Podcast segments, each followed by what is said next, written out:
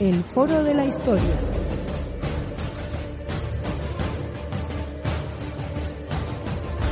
El pasado tiene mucho que contar.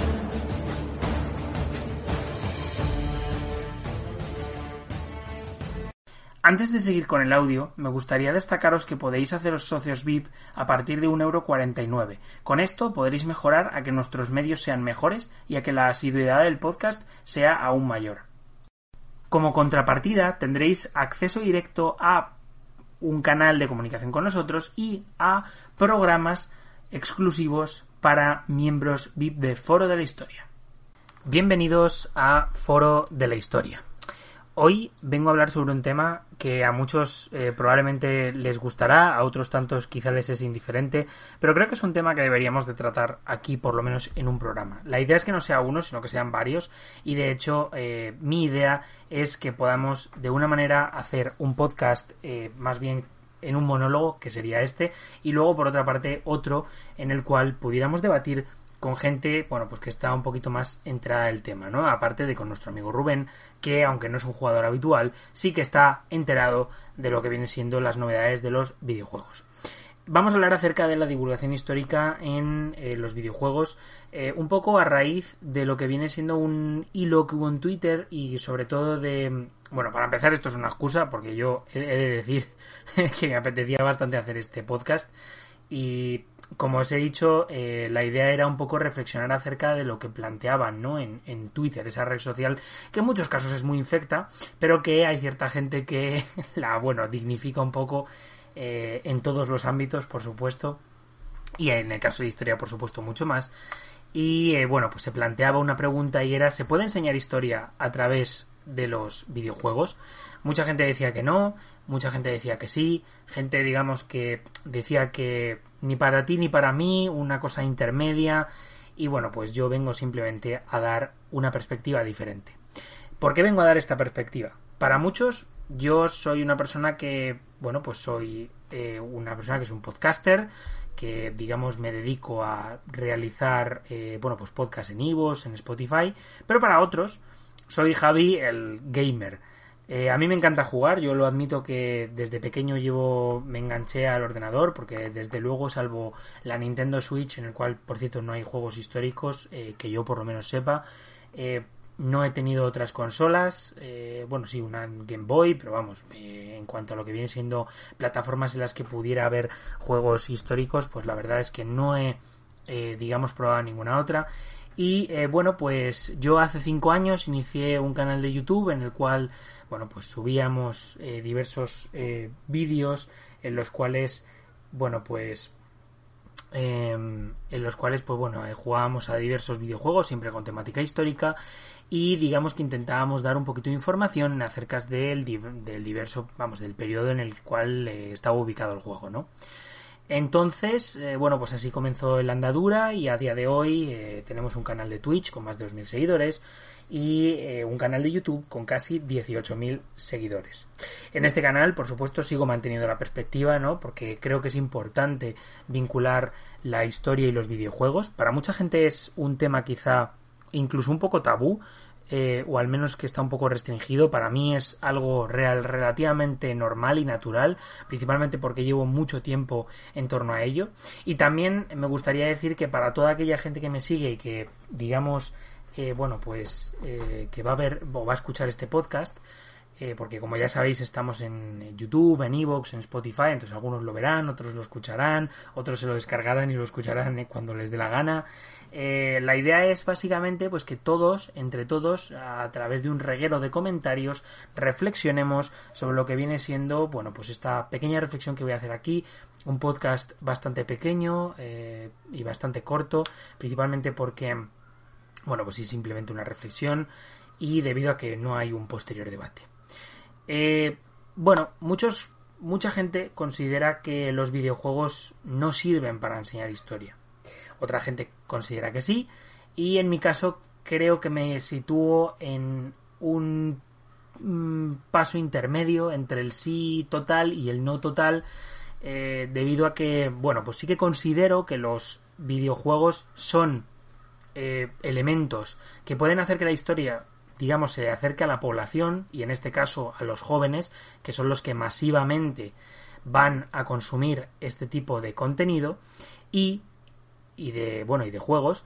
Y eh, creo que es muy interesante, digamos, como base para conseguir que la gente se, bueno, pues se meta un poco, o meta la cabeza en ese mundillo de la historia. Por supuesto, no considero que es una bueno, pues una,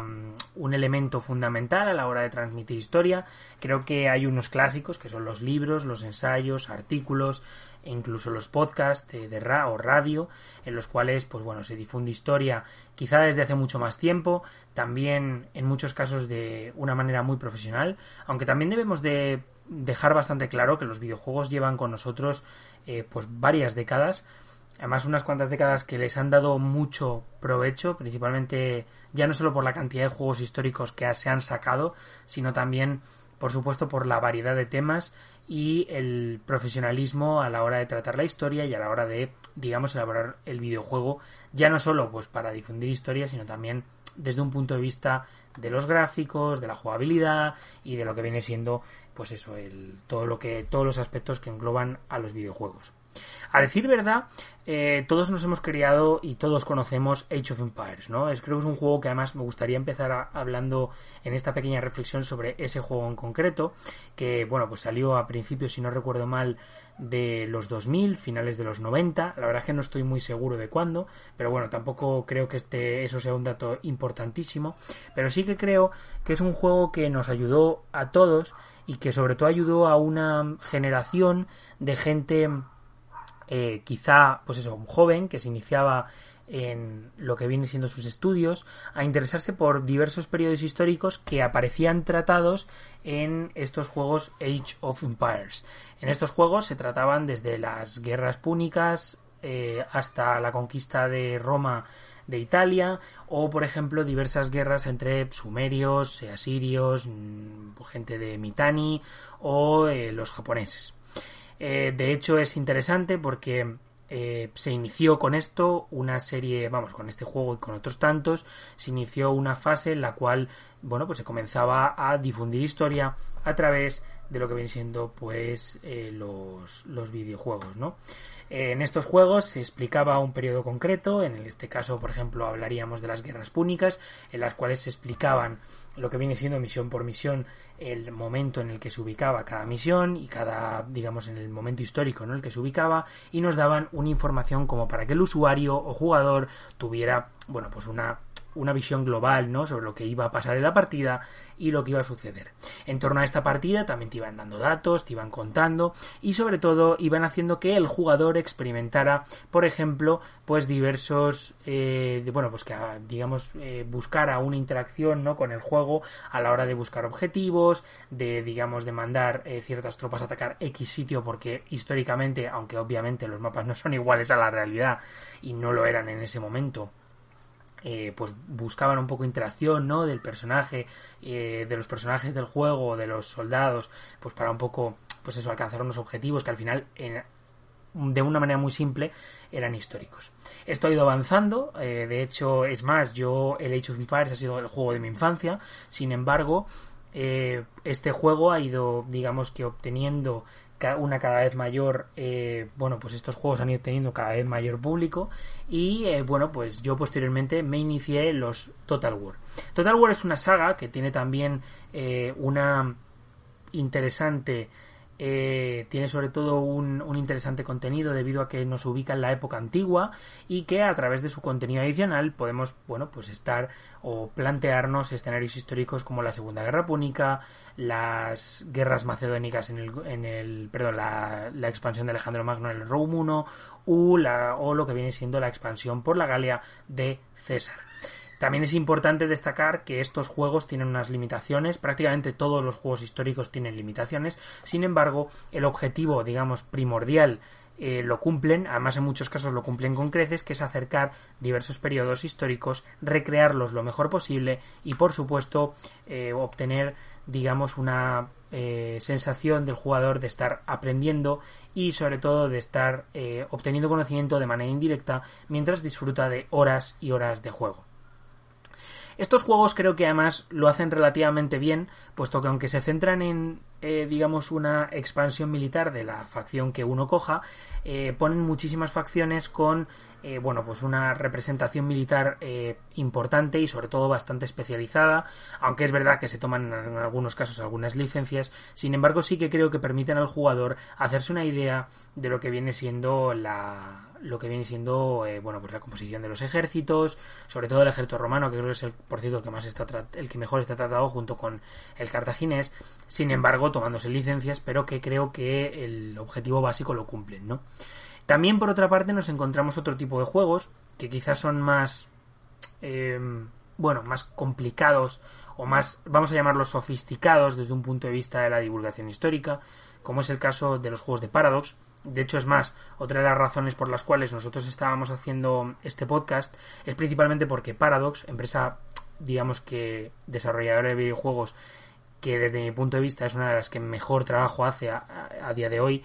había sacado una especie de iniciativa en la cual digamos que intentaban que colegios y sobre todo organizaciones digamos pues de enseñanza pudieran eh, bueno pues conseguir difundir historia a través de sus juegos. Entonces ellos ayudaban a poner los medios necesarios pues para que se difundiera la historia a través de los juegos de Paradox.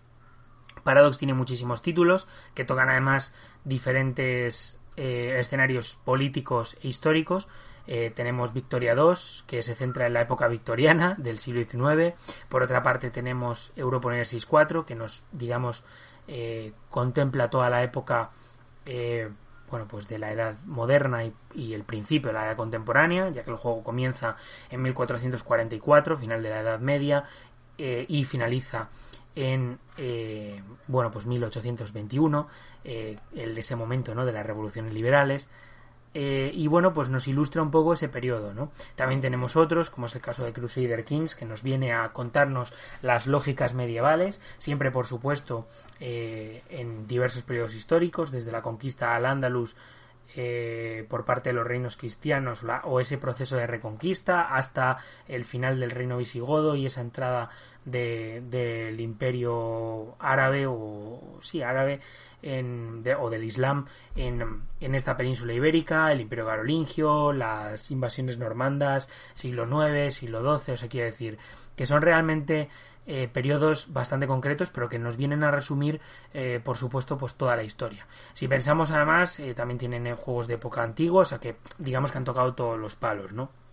Es bastante interesante porque a diferencia de los juegos de Room 2 Total War que están centrados en lo militar, Paradox nos viene a contar una época histórica, aunque por supuesto el juego finalmente comienza a irse por unos derroteros que en muchos casos no tienen mucho que ver sobre eh, lo que viene siendo la historia real, ya que cada uno tiene un país y en este país, digamos que tú alteras la historia para conseguir dichos los objetivos que tú quieras. Realmente es interesante porque nos plantean lógicas como por ejemplo el colonialismo, la colonización, el imperialismo, las guerras imperiales, la ilustración y digamos que a través de eventos, los cuales a través de dos, tres, cuatro párrafos nos van contando diferentes lógicas, es importante porque no solo nos difunden historia de un país, sino que podemos obtener información hasta de Ming, que es básicamente eh, bueno, pues está en el extremo oriental, eh, en esa, eh, bueno, ese territorio que hoy es China.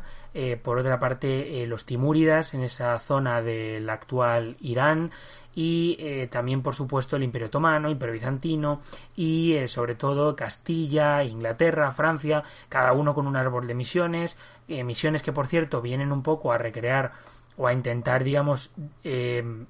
bueno pues imitar lo que hicieron las potencias en bueno pues ese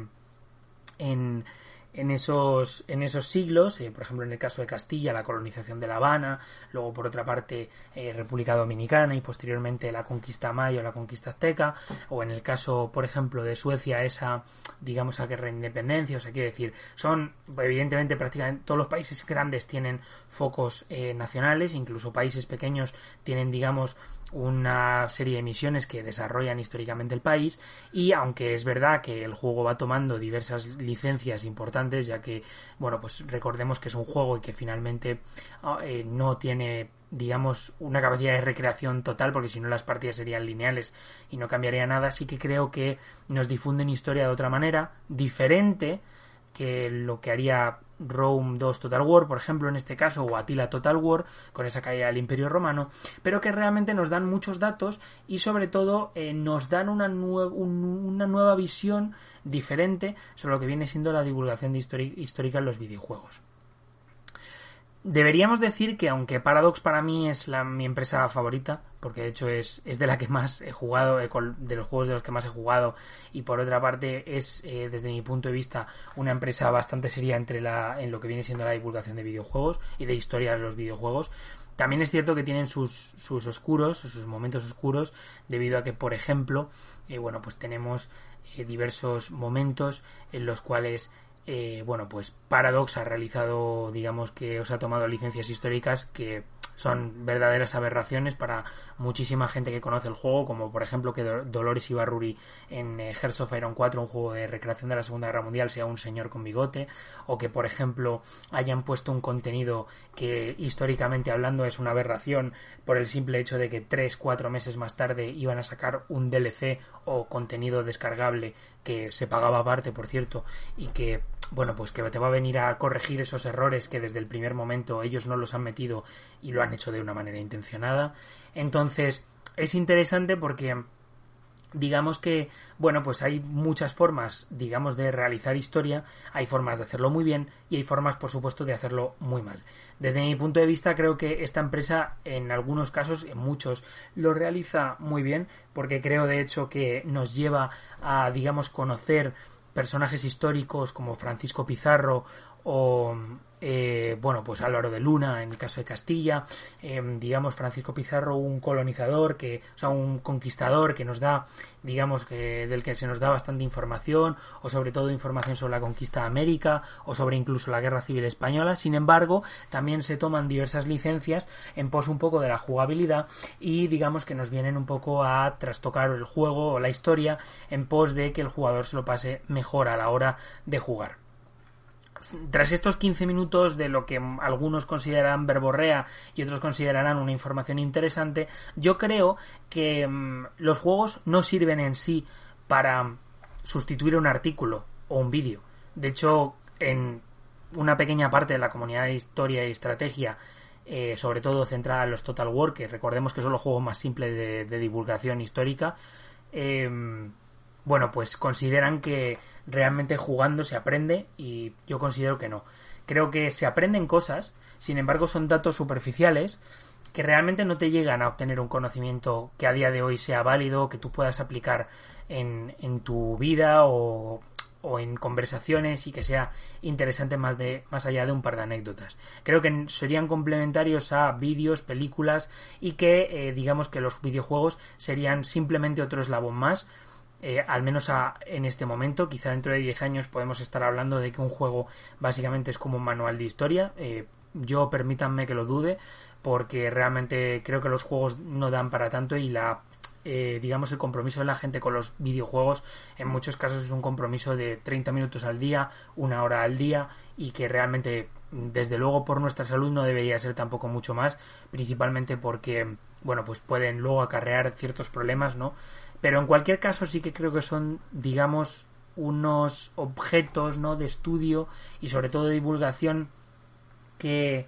pueden ser, eh, digamos, importantes y sobre todo que pueden ser efectivos a la hora de captar nuevos adeptos, como diría yo, que es básicamente conseguir que nueva gente se, eh, bueno, pues interese por la historia, ¿no? Es cierto que eh, creo que esa sería la mayor eh, la mayor ambición de este tipo de empresas y de videojuegos, principalmente porque creo que es, es que es lo que intentan, o sea, captar, digamos, nueva gente eh, para, digamos, vender más, por supuesto, pero también para interesar a dicha gente por la historia, dando datos y dando curiosidades y, haciendo, y poniendo eventos que, digamos, el jugador lea y le sirva y le sirvan, pues un poco para aprender. Por ejemplo, un, un ejemplo de esto sería el viaje de Amelia Earhart, básicamente en el en Hearts Iron 4, que aparece básicamente relatado en tres párrafos y que nos da una información muy básica sobre este viaje y eh, bueno pues que va mm, pues eso que nos da información y que a través de ahí la gente puede saber quién fue esta piloto y eh, cuál fue el viaje que hizo. Por otra parte, debemos recordar lo dicho, que no pueden sustituir un libro o sustituir a un podcast, sino que deben de ser complementarios. Creo que, eh, desde luego, eh, tienen un objetivo. Todas las, todos este tipo de medios tienen objetivos, la verdad que bastante importantes. En este caso es captar adeptos, que creo que es algo fundamental, principalmente porque sin la gente, eh, digamos que no conseguimos bueno, pues digamos transmitir más allá, ¿no? Igual que pasa con la novela histórica o igual que pasa, eh, pues por ejemplo con, con la radio, ¿no? Con la que algunos o con los podcasts con los que algunos intentamos, ¿no? Difundir diversos periodos y, e incluso opiniones o formas de ver la cultura o formas simplemente de transmitirla y, bueno, pues creo que es interesante eh, verlo creo que es interesante escuchar a, docentes que a la vez, de hecho, es más, me gustaría mencionar a una persona. Yo hace unos años conocí a Ocelot Strategy, que bueno, Ocelot Strategy es un canal de estrategia que también utiliza los videojuegos un poco para hablar de historia. Ellos, por supuesto, son jugadores antes que divulgadores, de como me pasa a mí. Y mm, ellos intentan de una u otra manera pues transmitir diversos periodos a través de sus campañas o de lo que viene siendo eh, bueno pues de diversos de diversos periodos no de o diversos juegos y hablando con ellos sí que es verdad que me daba la sensación de que lo hacían o divulgaban historia de una manera responsable y que digamos que el juego para ellos era una forma no una excusa para transmitir yo creo que hay muchos divulgadores y creo que mm, además ellos en algunos casos que son docentes eh, nos pueden dar una información y sobre todo una perspectiva quizá bastante importante y sobre todo diferente. Entonces, yo simplemente soy un estudiante, una persona que lleva, eh, bueno, pues unos años jugando a videojuegos y por supuesto que, bueno, pues que se queda embobado cada vez que sale el nuevo en el cual, bueno, pues se nos presenta eh, un periodo histórico quizá de otro desde otra perspectiva u otro punto de vista y eh, bueno yo simplemente aquí he venido a dar mi opinión una opinión breve una opinión que probablemente eh, bueno pues que se vea rebatida por muchos comentarios que nos vayáis dejando. Sin embargo, creo que es una humilde opinión, una, una, opinión que no se debe tener en cuenta como una como vamos una verdad absoluta desde luego eh, como ya sabéis dentro de 10 años probablemente no pensaré lo mismo de lo que estoy diciendo ahora igual que uno no piensa lo mismo desde un punto de vista político sobre cierto tema ¿no? que trataba con sus amigos o con sus profesores y tampoco sobre la opinión que tiene uno sobre eh, su canario como diría eh, un profesor que tuve llamado Jesús Izquierdo, que por cierto tiene un podcast muy interesante, miradlo. Y, y bueno, en cualquier caso, creo que esta ha sido una reflexión interesante. Espero, por supuesto, que lo compartáis, eh, comentéis sobre todo, porque al final yo creo que todos aprendemos mucho si, si se comenta, ¿no? Y dicho esto, me despido. Eh, como ya sabéis, nos tenéis en eh, bueno, Foro de la Historia en Twitter, en Evox, también en eh, Foro de la Historia, en Spotify y por último en la historia, en la radio de la historia y el misterio. Dicho esto, nos despedimos y nos vemos la semana que viene. Chao.